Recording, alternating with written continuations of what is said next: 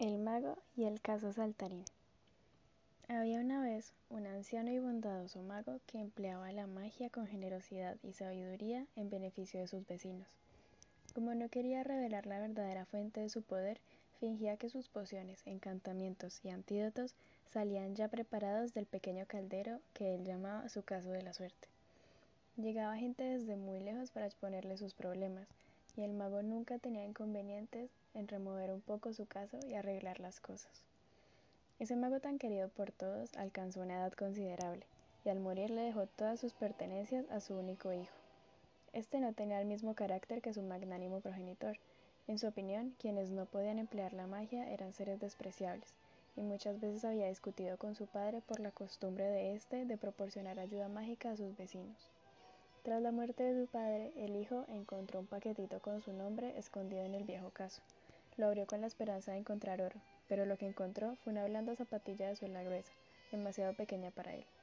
Dentro de esta única zapatilla había un trozo de pergamino con este mensaje. Con la sincera esperanza, hijo mío, de que nunca la necesites. El hijo maldijo la delimitada mente de su anciano padre, luego metió la zapatilla en el caldero y decidió que, a partir de ese momento, lo utilizaría como cubo de basura. Esa misma noche, una campesina llamó a la puerta. A mi nieta le han salido unas verrugas, señor, dijo la mujer. Su padre preparaba una cataplasma en ese viejo caso. Largo de aquí, gritó él. Me importan un rábano las verrugas de tu nieta. Y le cerró la puerta en las narices. Al instante se oyeron unos fuertes ruidos metálicos provenientes de la cocina. El mago encendió su varita mágica. Se dirigió hacia allí, abrió la puerta y se llevó una gran sorpresa. Al viejo caso de su padre le habían salido un solo pie de latón y daba saltos en medio de la habitación produciendo un ruido espantoso al chocar con las losas del suelo. El mago se le acercó atónito, pero retrocedió precipitadamente al ver que la superficie del caso se había cubierto de verrugas.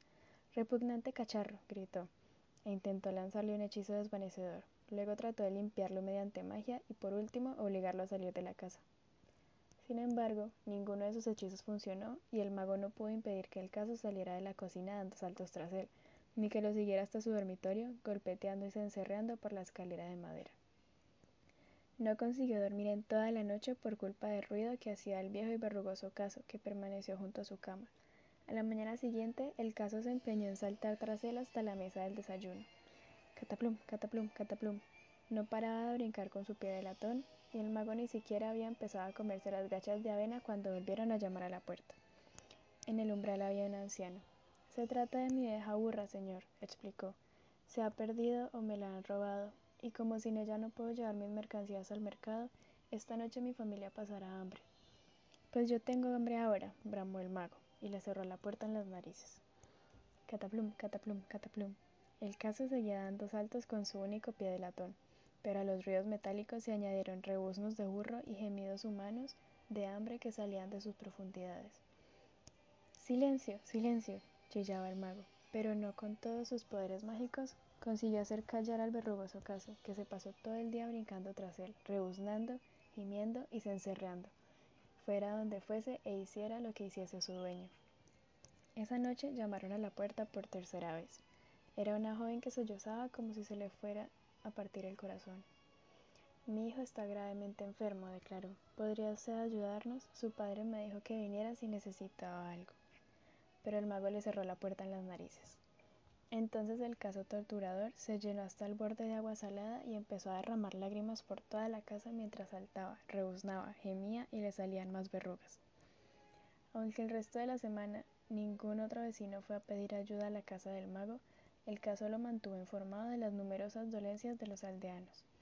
Pasados unos días ya no solo rebuznaba, gemía, lagrimeaba, saltaba y le salían verrugas, sino que también se atragantaba y tenía arcadas, lloraba como un bebé, aullaba como un perro y vomitaba queso enmohecido, leche agria y una plaga de babosas hambrientas.